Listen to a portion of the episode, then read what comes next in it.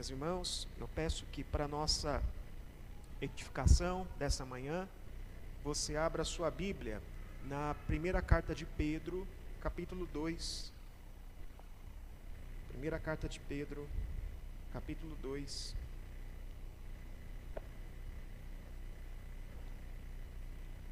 Leremos os versículos 11 a 25.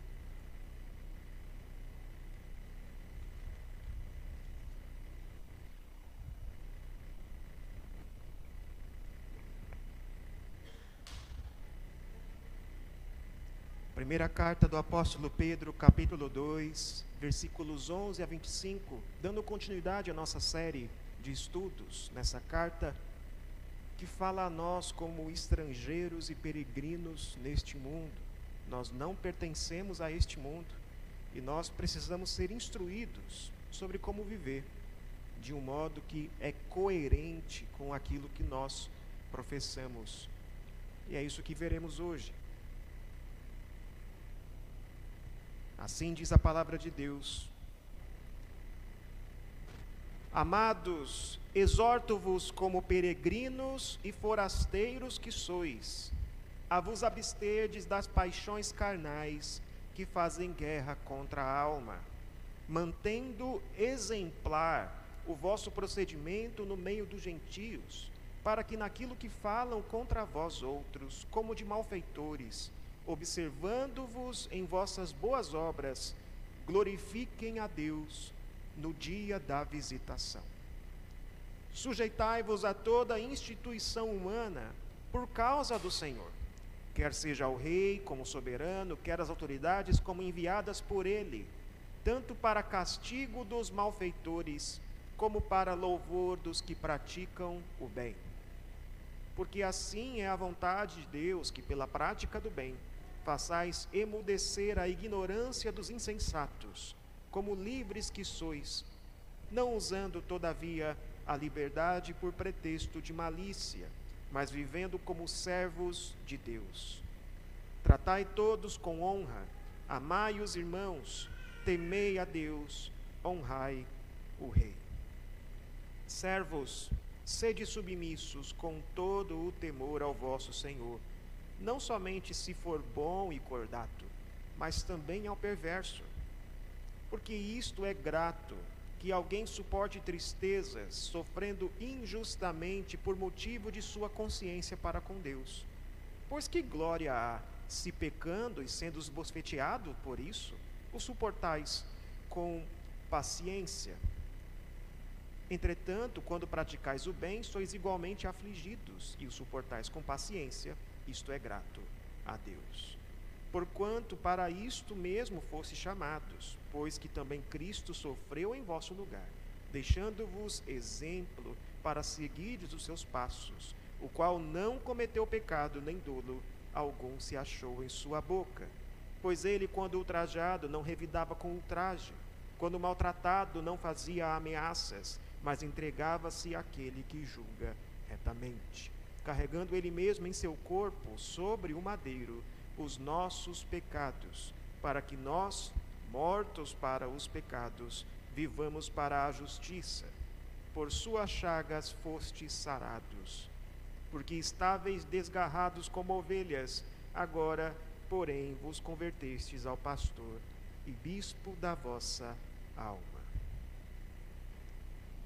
Meus irmãos, vocês já perceberam que muitos mandamentos da Bíblia seriam bem mais fáceis de cumprir se todo mundo fosse cristão? Se nós vivêssemos no mundo ideal, onde todo mundo fosse crente, todo mundo servisse a Deus, todo mundo cresce na palavra de Deus, quando todo mundo, quando pecasse, eles também confessassem os seus pecados e fossem confrontados e sentissem no seu coração aquele aperto do arrependimento, como seria mais fácil viver no mundo assim, não é? Se os governantes fossem cristãos e governassem segundo os princípios da lei de Deus, visando o bem da população. Se aquele seu chefe que te faz muitas cobranças além do necessário, além do que é devido, também fosse crente, como seria mais interessante, não é? Mas nós não vivemos no mundo assim.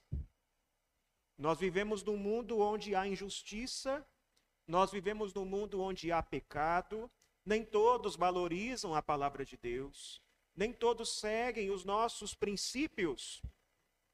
E muitas vezes o pecado das outras pessoas se voltarão contra nós. Muitas vezes nós seremos o alvo desses pecados. E se no domingo nós vivemos um pedacinho do céu, porque no domingo é o dia que nós nos reunimos como igreja e nós desfrutamos dessa comunhão do corpo de Cristo, quando nós chegamos na segunda-feira, nós lembramos que ainda não estamos no céu. Nós ainda estamos neste mundo com tanta coisa difícil. E nós temos aprendido com a palavra de Deus ao longo deste ano que neste mundo nós estamos em guerra, que neste mundo nós sofremos aflições, nós temos sofrimento e não devemos ficar surpresos quando o mal nos atinge, porque isso é esperado, porque isso cedo ou tarde acontecerá. E é tendo isso em vista que Pedro escreveu esta carta. Eu quero lembrar com você a situação em que nós estávamos, em que a igreja estava quando Pedro escreveu essa carta. Ele estava muito provavelmente preso já em Roma, próximo do momento de seu martírio.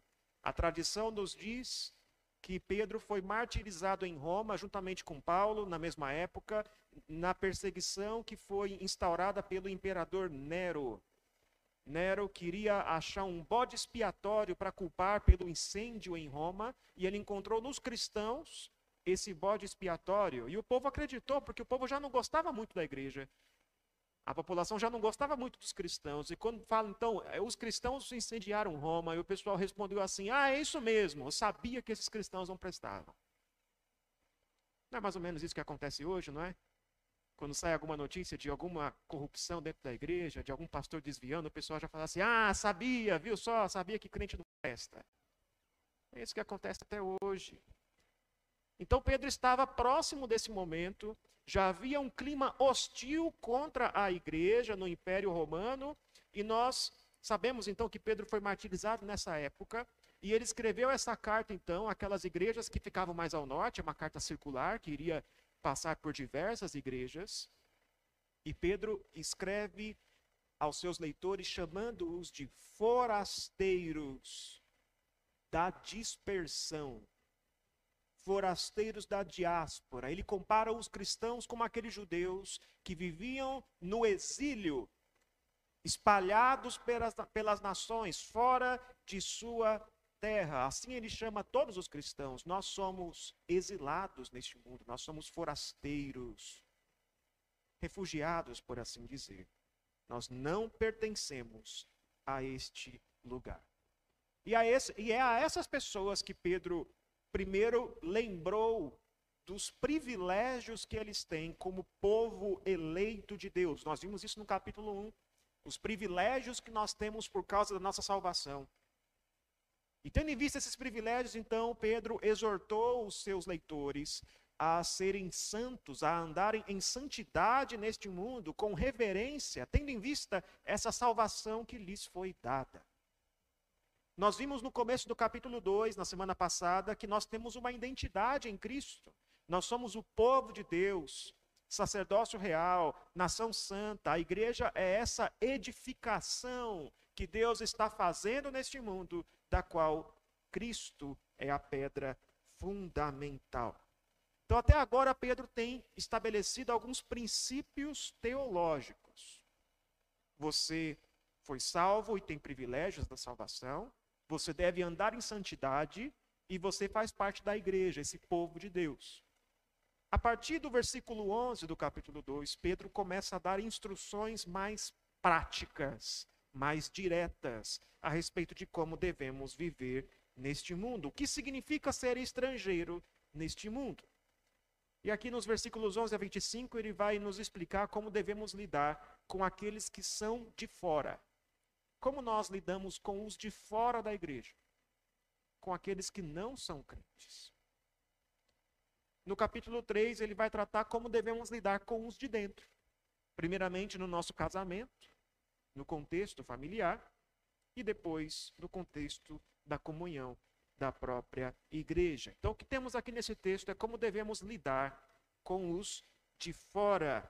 Como deve ser a nossa vida cristã, o nosso testemunho cristão para com aqueles que são descrentes. Vida cristã num mundo em que não há cristãos, em que há poucos cristãos, no mundo de descrentes. E aqui nós temos três exortações que eu quero observar com você. A primeira exortação que vemos aqui nos versículos 11 a 12 é a seguinte: faça guerra contra os seus desejos. Faça guerra contra os seus desejos. É curioso que Pedro está falando a leitores que estão no mundo hostil. E Pedro não diz aos seus leitores que eles devem lutar contra as pessoas. Ele não diz, lute contra as pessoas, lute contra os inimigos, lute contra os inimigos de Deus. Ele não diz isso. Ele diz, abstenhai-vos das paixões carnais que guerreiam em vossa alma. A nossa guerra é outra. Não é uma guerra cultural, não é uma guerra política, é uma guerra espiritual contra o pecado, contra as paixões, os desejos pecaminosos que ainda habitam em nosso coração. Então Pedro começa a sua exortação dizendo: Amados, exorto-vos como peregrinos e forasteiros que sois. Então Pedro está relembrando tudo aquilo que ele já disse. Vocês são amados, vocês são salvos, vocês são um povo eleito de Deus, aquele povo que tem privilégios neste mundo, resgatado por Deus, propriedade exclusiva de Deus, mas que é forasteiro neste mundo, peregrino neste mundo, tal qual os judeus que viviam espalhados pelo império. E nós já vimos antes que se nós estamos de mudança, a nossa vida é diferente, não é? Lembre-se disso, se nós sabemos que vamos nos mudar. Daqui a uma semana nós não vivemos como quem vai viver ali para sempre. Nós não decoramos a casa, não compramos muitos móveis, nós sabemos que a gente vai se mudar daqui a pouco. Recentemente visitei um irmão que disse para mim que ele não comprou muitos móveis muitos caros na, no seu novo apartamento porque sabe que não é dele, porque é alugado. E como é alugado, não adianta ficar investindo naquilo, não é? Nós estamos de mudança nós vivemos de um modo diferente. Então Pedro vai dizer como viver como peregrino e forasteiro neste mundo. Então ele exorta, ele diz: abstenham-se, a abster-se das paixões carnais. O termo paixões aqui significa literalmente desejos, cobiças. Trata-se daquele resquício de pecado que ainda permanece no nosso coração mesmo depois de nós sermos resgatados por Cristo. Se você creu em Jesus Cristo, então Jesus já te salvou, você já foi justificado dos seus pecados, você está em processo de santificação, mas ainda tem resquício de pecado no seu coração. O pecado já não te domina, Cristo é o rei do seu coração, mas ainda existem lá os desejos pecaminosos, que são pecaminosos de fato, eles são pecado que guerreiam para assumir o controle do nosso coração. Aqui, muito parecido com a carta de Tiago, capítulo 4, que vai dizer que as contendas, os conflitos que existem entre nós são frutos do desejo, dos desejos, das paixões do nosso coração. Mas que paixões são essas? Tem aquela pessoa que gosta de dominar, que gosta de ter o controle, que gosta que tudo seja do jeito dela. Aí quando alguma coisa sai do seu controle, como é que ela fica? Ou ela fica ansiosa, ou ela se ira, ou ela explode, não é assim? Qual é o desejo? O desejo de controle, o desejo de domínio. E quando esse desejo não é satisfeito, então nós pecamos. Ou então você tem aquela pessoa que gosta de ser admirada, que gosta de ser acolhida, que não quer que ninguém fique mal com ela. Então, quando ela não recebe essa admiração, pensa naquele marido que queria chegar em casa e ouvir de sua esposa: Oi, meu amor, tudo bem? Que bom que você chegou. E quando chega em casa, a, a, a esposa, na verdade, vai lá, pega o lixo, leva para fora, vai lá e tem um monte de coisa para fazer. E aí o marido trabalhou o dia inteiro fica pensando assim: puxa, eu queria ser bem recebido. Não era isso que eu esperava. Aí como é que ele fica? Emburrado, não é? Vai lá, pega o lixo, leva para fora, mas fica irado, frustrado. É um desejo de ser admirado, que nem, é, nem sempre é ruim. Nós queremos ser admirados, mas quando esse desejo me leva a pecar, então torna-se um desejo pecaminoso. Ou então estou conversando com um descrente, e aí para não ser para não ser rejeitado, eu não falo de Cristo, eu não falo do evangelho, eu não falo do pecado, eu não confronto. Ou talvez você seja aquela pessoa que, quando fala com um descrente e entra numa discussão sobre a fé, você se empolga com a discussão. Aí até esquece de ganhar a pessoa, quer ganhar o debate. Quer ganhar o debate, porque gosta de estar certo, gosta de ganhar. São as paixões, os desejos pecaminosos que lutam para obter o domínio do seu coração. É essa guerra que você deve travar. São esses desejos que competem contra Deus, que levam você a pecar, então você deve travar guerra contra esses desejos.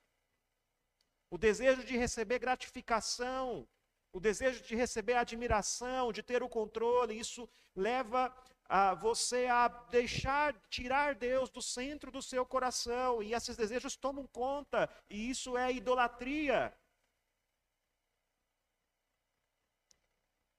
Quando você se domina, quando você tem domínio próprio, você pode então viver de um modo exemplar entre os gentios. A palavra aqui exemplar significa literalmente bom. Mas não é um bom simples, não é só viver de um modo bom. Mas é de um modo que até mesmo os ímpios reconhecem como sendo bom. É uma palavra que era utilizada até mesmo pelos filósofos gregos, quando eles iam falar da virtude. Podemos traduzir como virtuoso. Viver com virtude, de tal maneira que até os descrentes olham para a sua vida e percebem que isso é um bom exemplo, essa é a maneira correta de viver. E isso com dois propósitos. O primeiro propósito é que os críticos sejam silenciados. Nós já vimos que os cristãos eram acusados de muitas coisas. Os cristãos eram acusados de serem canibais, porque o povo de fora ouvia que eles comiam o corpo e o sangue de Cristo, e eles achavam assim, que esquisito esse negócio. Os cristãos eram acusados de serem incestuosos, porque o marido e a mulher se chamavam de irmãos. E aí o Império Romano, os romanos olhavam para isso e falavam assim, mas como assim? Eles se casam entre irmãos? E não entendiam a figura da irmandade. Os cristãos eram acusados falsamente de muitas coisas. E o imperador Nero, então, aproveitou isso e os acusou também de ter posto fogo na cidade de Roma, sendo que o próprio um dos próprios generais de Nero sabia que na verdade foi ele que fez isso. Foi o próprio imperador. E queria reconstruir. Hoje em dia é assim, não é? Essa semana eu vi uma notícia, saiu no Estadão uma notícia de uma igreja presbiteriana que supostamente teria feito tal coisa. Você lê a notícia, você desce mais um pouquinho você vê a explicação do pastor. O pastor responde tudo. Ele responde o que está acontecendo ali. Mas quando você olha os comentários da notícia, meu irmão, é tudo assim, ó. Sabia, esses crentes não presta. É desse jeito. Como é que a gente então lida com essas críticas? Podemos ficar bravos, irados, podemos tentar defender a nossa honra, fazer escândalo. Ou podemos controlar a nossa ira, controlar o nosso desejo de ser honrado, dominar esses desejos, então responder com sabedoria, responder com graça. Não caia na discussão, não caia na briga. E assim nós silenciamos os críticos. E o segundo propósito que Pedro nos traz aqui é a conversão dos pecadores. Para que, observando-vos em vossas boas obras, glorifiquem a Deus no dia da visitação. A esperança de Pedro é que até o dia de Jesus voltar, o dia da visitação do Senhor, o dia que o Senhor vem para trazer justiça, para trazer a sua salvação, a consumação do seu reino, que, a, que nesse dia esses críticos estejam glorificando a Deus. Ou seja, que por meio do seu exemplo, o evangelho se torne plausível a essas pessoas. A primeira Bíblia que o seu vizinho vai ler, que o seu colega de trabalho vai ler, é a sua vida. Essa é a primeira Bíblia que eles lerão. Dificilmente eles vão prestar atenção nas suas palavras, se as suas atitudes não forem atitudes cristãs.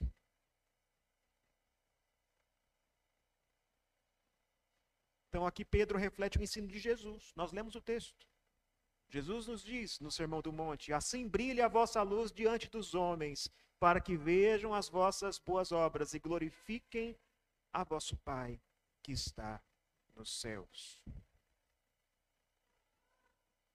É essa a guerra que temos de travar, meus irmãos. A nossa guerra não é contra carne e sangue. Paulo diz lá em Efésios capítulo 6. A nossa guerra é contra os principados e potestades. A nossa guerra é uma guerra espiritual. Contra o pecado, contra a carne, contra o diabo.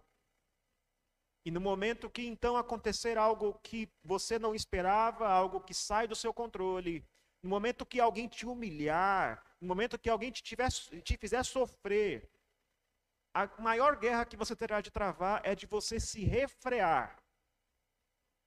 Porque às vezes a gente quer se vingar, a gente quer vencer a discussão, a gente quer usar as mesmas armas que os ímpios usam. Ou então a gente procura se esconder, a gente não quer saber de, de dar testemunho, a gente foge. O que nos leva a essas atitudes são as nossas paixões. Nós queremos vencer, nós queremos dominar, nós queremos que as pessoas gostem de nós. E quando seguimos os nossos desejos, nós perdemos o bom testemunho. A melhor resposta sempre é manter uma boa conduta, mesmo em tais situações. Mas não sei você, mas quando eu li esse texto pela primeira vez eu vi Pedro falando isso, a primeira reação que a gente tem é assim: Mas Pedro? É Pedro que está falando isso para a gente? Pedro, aquele Pedro que, quando Jesus estava sendo levado para a cruz, ele foi lá, pegou sua espada e cortou a orelha de Malco. Esse Pedro, que quando foi confrontado, você é seguidor daquele Jesus, né? ele negou a Jesus. O mesmo Pedro que, quando estava assentado com os gentios, vieram os judeus e ele ficou com vergonha, então saiu de perto dos gentios. Pedro, mais do que ninguém, mais que todos os personagens do Novo Testamento, ele era alguém levado por paixões. E é Pedro que está nos ensinando isso. Existe graça até para pessoas como Pedro, até para pessoas como nós, que muitas vezes somos espontâneos, o sangue ferve e somos levados pelas paixões. Viva de um modo que torne o evangelho atraente. Quando aquele descrente estiver te provocando, lembre-se, o seu foco é alcançá-lo para Cristo. Não é vencê-lo. É alcançá-lo para Cristo. A segunda exortação que vemos aqui nesse texto, nos versículos 13 a 17, é a seguinte: Sujeitai-vos às autoridades no Senhor você deve ser submisso às autoridades, mesmo aquelas autoridades que não são cristãs. por causa do Senhor, porque foi Deus que as instituiu. Nós vemos lá em Romanos capítulo 13 que toda autoridade procede de Deus. Jesus diz isso, toda autoridade procede de Deus. E Pedro ensina a mesma coisa aqui. Mas que autoridades ele estava falando? Então ele vai dizer: tanto ao rei, ao imperador, como aos governadores, que são enviados pelo rei. No Império Romano você tinha uma estrutura de imperador e você tinha os governadores das províncias. A qual autoridade o cristão deve obedecer? A todas. A todas elas. E Pedro não falava isso porque ele era do partido do Império Romano. Aliás, Pedro foi morto pelo Império Romano. Houve momentos em que Pedro desobedeceu as ordens de não pregar mais o nome de Cristo. E ele diz que antes cabe obedecer a Deus que aos homens. Mas Pedro nunca se rebelou. Ele sempre se submeteu. Quando levado à prisão, Pedro não reagiu depois ele foi morto por causa de sua fidelidade ao Evangelho. Ele se sujeitou à vontade de Deus. E por que eu e você devemos, então, ser submissos aos governantes, às autoridades? Aqui temos algumas razões. O governo foi instituído por Deus com um propósito. E o propósito, Pedro nos traz aqui, é o castigo dos malfeitores e o louvor daqueles que praticam o bem. Nós vemos a raiz daquilo que é o governo lá em Gênesis capítulo 9. Quando Deus fala com Noé e diz a Noé que quando o homem derramar o sangue de outro homem, pelo homem seu sangue deve ser derramado, deve haver justiça. Esse é o papel do Estado. Esse é o papel do governante. Paulo nos diz a mesma coisa em Romanos capítulo 13. O governo tem o poder da espada para punir o malfeitor. E espada, ela é para punir, espada mata. Esse é o poder do Estado. Esse é o papel primordial do governo, refrear o mal na sociedade pela aplicação da justiça. E nós, então, sabendo disso, nós devemos sempre respeitar a autoridade que Deus deu aos governantes. Mesmo quando eles não exercem bem essa autoridade. Outra razão que Pedro nos dá é emudecer a ignorância dos insensatos pela prática do bem. Porque ao fazer isso, ao obedecer às autoridades, nós silenciamos os críticos. Novamente, a esperança de Pedro é que aqueles que criticam os cristãos, que criticam o evangelho, vendo o nosso testemunho, o nosso bom proceder, sejam silenciados. Mudem de ideia. Às vezes o descrente, ele pratica a mesma corrupção. Ele pratica a mesma coisa. Mas quando ele vê um cristão errando, naquilo que ele mesmo faz, o que, que o descrente fala? Olha lá, ainda diz que é crente. Não é assim? Ele faz a mesma coisa, mas quando ele olha para a sua vida e vê aquele pecado, o que ele vai dizer? E é crente. Não é assim? Porque até mesmo os descrentes esperam de nós a mais alta dignidade. Então, por isso devemos agir de um modo correto. Não devemos dar motivo para eles criticarem o evangelho. Por isso, quando você for abrir um negócio, quando você for construir uma casa, quando você for iniciar algum tipo de acordo, faça tudo do jeito mais correto possível. Siga as leis. Às vezes isso significa pagar um monte de imposto. Pague os impostos. Faz tudo certinho. É por isso que aqui na nossa igreja presbiteriana nós zelamos pela prestação de contas. Nós temos tesoureiro, temos comissão de exame de contas, tem uma contabilidade que exige de nós nota fiscal. Até do centavo que sai da conta tem que ter a nota fiscal. E tudo de acordo com o orçamento que foi aprovado. Por que nós fazemos isso? Em respeito às autoridades, para seguir as leis, para fazer tudo certo, para não dar motivo para ninguém olhar para nós e falar: olha ali, tem corrupção, tem dinheiro saindo dali.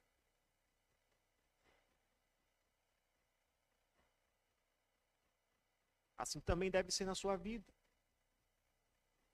Mas talvez você diga assim: mas eu nunca desobedeci a autoridade, eu sempre fiz tudo certo, né?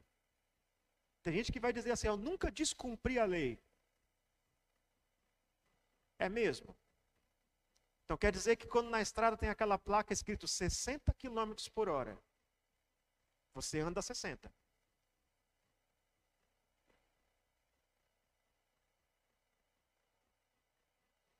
Não, né? Acho que eu não preciso nem, você nem responder, não é? Ou então quando você na faculdade tem um livro que você precisa e você não tem o livro, não tem na biblioteca, você compra o livro, né? Ou baixa o PDF da internet.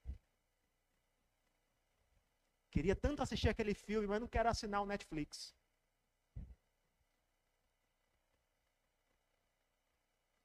Isso não é descumprir as leis. Isso não é desrespeitar a autoridade. Usar software pirata programas piratas, Windows pirata, Office pirata. O que eu já vi de igreja, você chega em igreja, tá lá assim, ó. Este Windows não é original. Apareceram no slideshow. É feio isso, irmãos.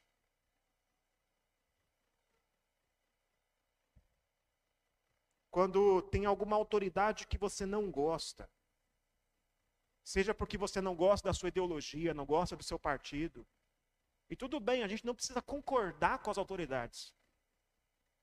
A gente pode criticar as autoridades.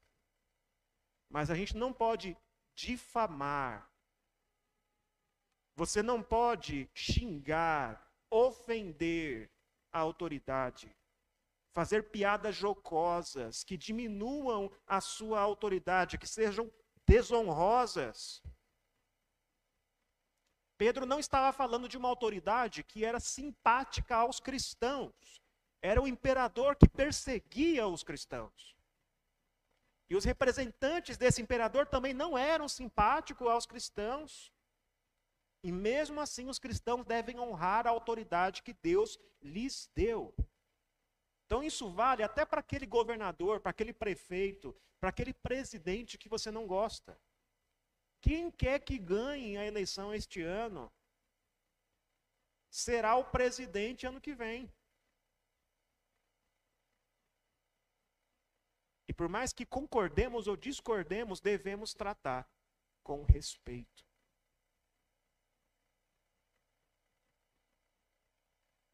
Mas alguém poderia dizer assim: mas onde fica a minha liberdade?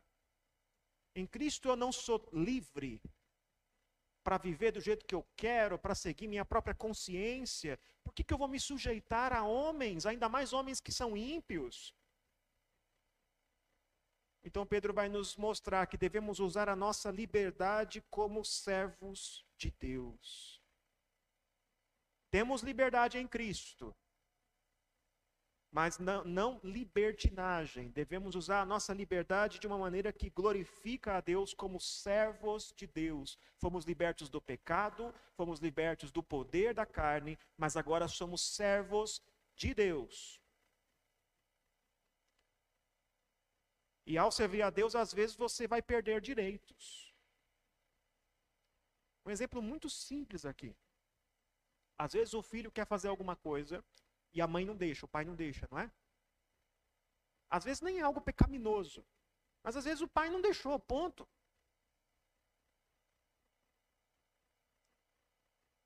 Obedecer pai e mãe, às vezes vai significar você perder um, perder um privilégio. Ah, mas todos meus amigos vão, mas eu não vou. Por quê? Porque meu pai e minha mãe não deixaram eu ir. E eu os respeito. Para quem é empresário, isso talvez signifique perder parte dos lucros. Para quem é trabalhador, para quem é cidadão, isso significa às vezes ser lesado. Mesmo assim, nossa prioridade é aquilo que contribui para o evangelho. Devemos estar dispostos a sofrer a injustiça. Isso nos leva ao próximo ponto. E a terceira exortação que vemos aqui é a seguinte: suportai a injustiça para a glória de Deus. Suportai a injustiça para a glória de Deus. Muitas vezes neste mundo você estará numa situação de opressão, de estar sofrendo injustiça na mão de outras pessoas. Pedro escreve aqui aos servos, e a tradução ela busca aliviar um pouco a palavra, não é? Mas ele está escrevendo a escravos, a pessoas em situação de escravidão. Devemos entender algumas coisas antes de explicar esse texto. Primeiro, Pedro não está aqui fazendo uma defesa da escravidão. Infelizmente, esse texto foi usado por muito tempo, por muita gente, como um texto que ah, corrobora com a ideia de escravidão.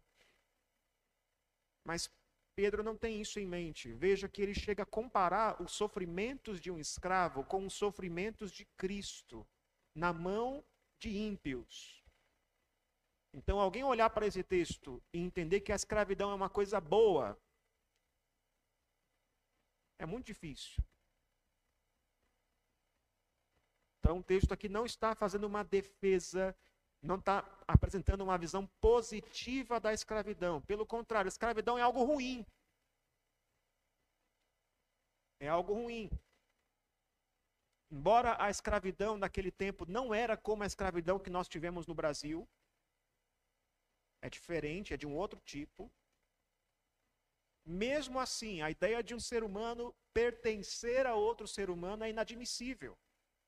Tanto que nas leis do povo de Israel, a escravidão entre os irmãos era proibida. Um israelita não poderia escravizar outro israelita.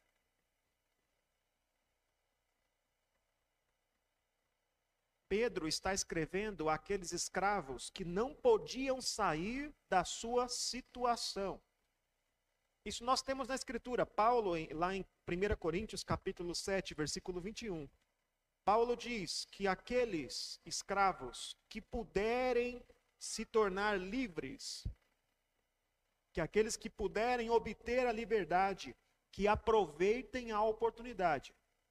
Ou seja, se você é escravo, consegue sair da situação de escravidão, vai, aproveita. Saia dessa situação, que não é boa para ninguém. Mas alguns não tinham recursos, não tinham possibilidade de fazer isso. A escravidão era uma instituição milenar. Acontecia em todo o Império Romano. A ideia de abolição da escravidão era inimaginável aqui.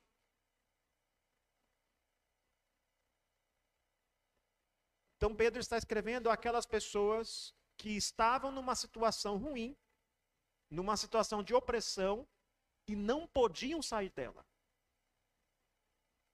E essa questão aqui, o que eu faço quando estou debaixo de uma situação de injustiça e não há nada que eu possa fazer?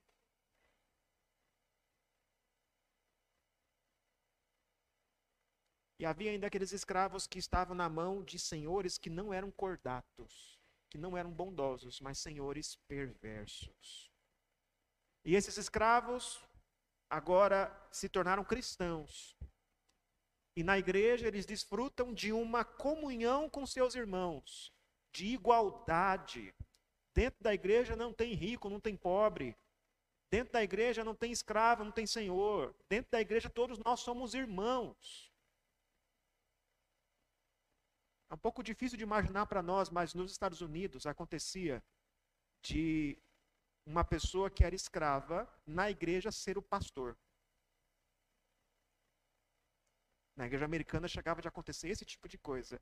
A pessoa que no dia a dia era escravo, na igreja, ele era o pastor.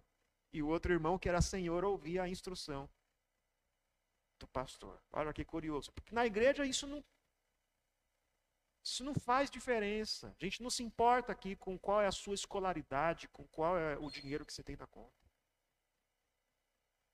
E eles desfrutavam dessa liberdade, dessa igualdade. Paulo diz em Gálatas: não há em Cristo nem escravo, nem liberto, nem homem, nem mulher, porque todos vós sois um em Cristo.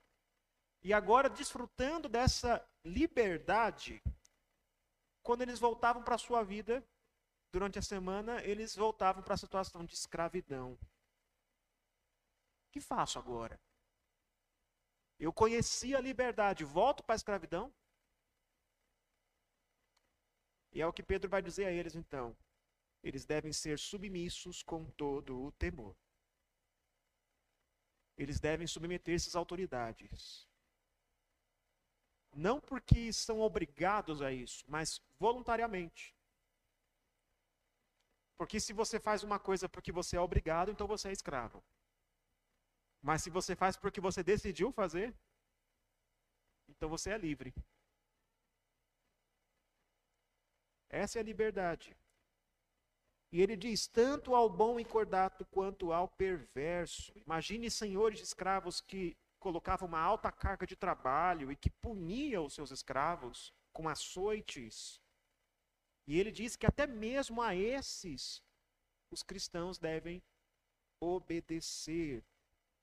Não porque eles estavam certos, não porque a escravidão é boa, não é mas por consciência para com Deus. E Pedro então nos dá a razão para agir assim. Ele diz que isso é agradável a Deus quando alguém suporta o sofrimento sem pecar. É um sacrifício agradável a Deus quando diante do sofrimento você não peca, mas você permanece firme. Você mantém o seu testemunho, mas não é agradável a Deus. Não há nenhuma glória, nenhum agrado se quando sofremos, pecamos em resposta. Há pessoas que, quando estão sofrendo alguma injustiça, elas usam isso como desculpas para o seu pecado. Ah, pastor, minha vida é tão difícil, é por isso que eu bebo. E eu bebo, bebo, bebo até ficar tonto.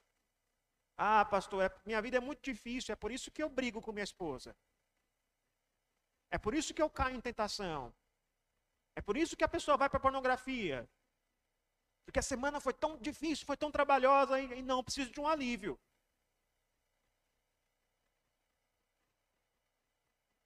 Aí Pedro vai dizer: Isso não agrada o Senhor. Isso não é desculpa para Deus. O Senhor se agrada daqueles que oferecem a sua vida como um sacrifício a Deus que suporta o sofrimento sem pecar. Esse é um sinal de que você cresceu na fé, de que você é maduro na fé, quando diante do sofrimento você ainda faz o que é certo. O que é uma pessoa madura na fé? É a pessoa que permanece firme, mesmo quando está sofrendo, mesmo quando está doendo, mesmo quando não está sentindo nada. Essa pessoa continua firme. Isso é maturidade. Então ele nos dá o exemplo que devemos seguir. O próprio Senhor Jesus Cristo. Fomos chamados para sermos feitos à imagem de Cristo. Ele salvou o seu povo, ele salvou você, e ele deu exemplo para que nós o sigamos. E quando estiver difícil suportar o sofrimento e a injustiça, Olhe para o que Cristo fez. E aqui então Pedro começa a citar Isaías 53.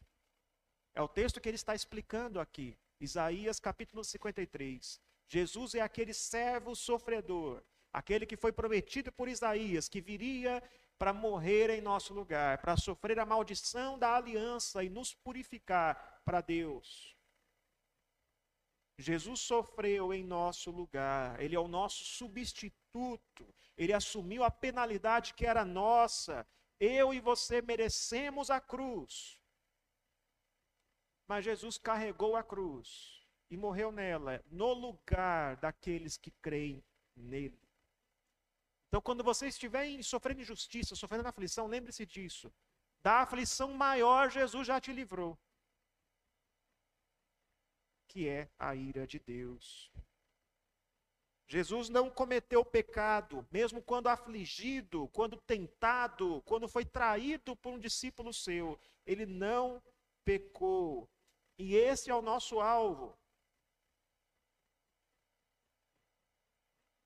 Não é, ah, eu, eu sofri bastante, eu acho que eu mereço pecar um pouquinho. Não, não é esse o alvo. O alvo é ser como Cristo. Ele não se vingou quando ultrajado não revidava com ultraje, quando maltratado não fazia ameaças. Ele entregou a justiça nas mãos de Deus. Quando você sofrer alguma injustiça da qual não tem nada que você possa fazer, eu não estou falando daqui de você não levar para a polícia, tá? Se você sofrer uma injustiça, leve e, e tem provas, vai para a polícia, vai para o Estado. É papel do Estado resolver isso. Agora eu estou falando daquela justiça que você não tem como resolver. Não tem saída. Você entrega nas mãos de Deus. Entregue nas mãos de Deus, que Ele julga retamente. E Jesus carregou os nossos pecados, aquele sofrimento era nosso. Deuteronômio diz: Maldito é aquele que foi morto no madeiro. E Jesus foi morto no madeiro. Ele se fez maldição em nosso lugar, para que nós fôssemos curados pelas suas feridas, pelas suas pisaduras, Todo aquele que crê em Jesus é liberto do pecado. Então, quando você estiver sofrendo aflição, lembre-se de que a aflição maior foi aquela que fizemos Cristo sofrer. Tudo que fizerem contra nós é menor do que aquilo que fizemos contra Deus. Ele nos salvou quando éramos desgarrados, ovelhas desgarradas. Nós éramos os pecadores, os inimigos que Cristo quis salvar. Os nossos pecados levaram Cristo à cruz. Eu e você não somos melhores do que aqueles que nos fazem sofrer somos iguaizinhos.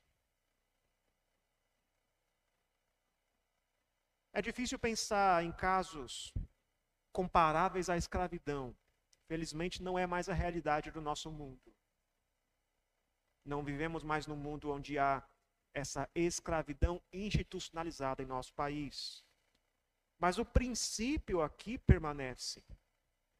O princípio é quando você estiver sofrendo alguma aflição da parte de outros, da qual você não consegue sair, suporte com paciência.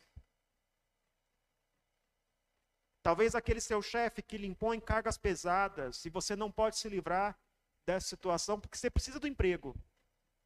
Você precisa do dinheiro para sustentar sua família. Então o que, que você faz? Suporta. Até conseguir algo melhor, você aguenta. Principalmente os homens aqui que são responsáveis pelo sustento de sua casa. O que, que a gente faz? Aguenta. Ou talvez aquela pessoa que lhe causou tanto mal, mas ainda é seu parente. Ah, não tem muito o que fazer, porque ela é seu parente, você vai ter uma ligação com ela pelo resto da vida. Então você decide não trazer à tona aquilo que aconteceu.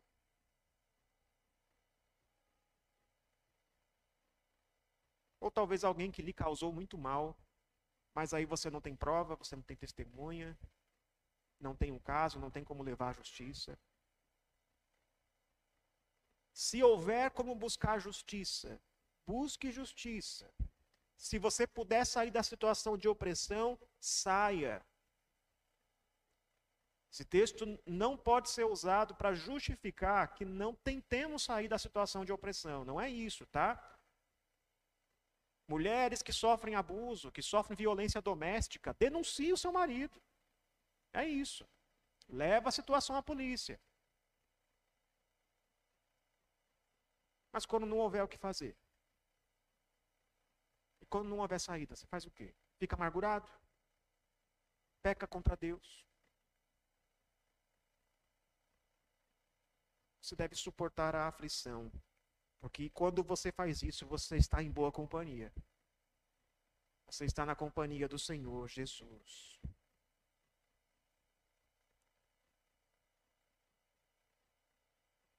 Como viver como crente no mundo descrente?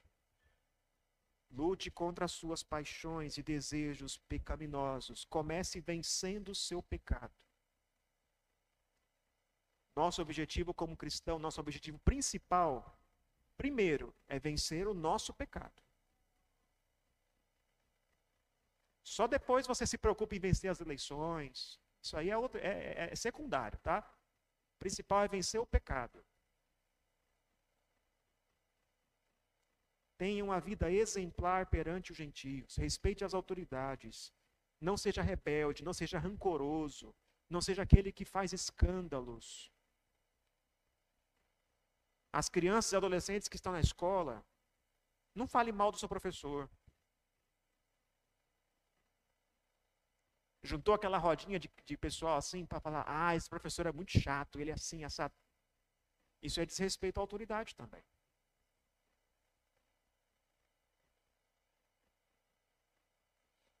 Por fim, suporte o sofrimento. Entre sofrer a injustiça ou cometer a injustiça, prefira sempre sofrer a injustiça. Pois quando você faz isso, você está imitando a Cristo. E se estiver difícil, olhe para Cristo. Cristo foi colocado numa cruz e nós o colocamos lá. E ele nos amou façamos o mesmo. Que Deus nos abençoe e nos ajude a cumprir o nosso papel como povo de Deus neste mundo.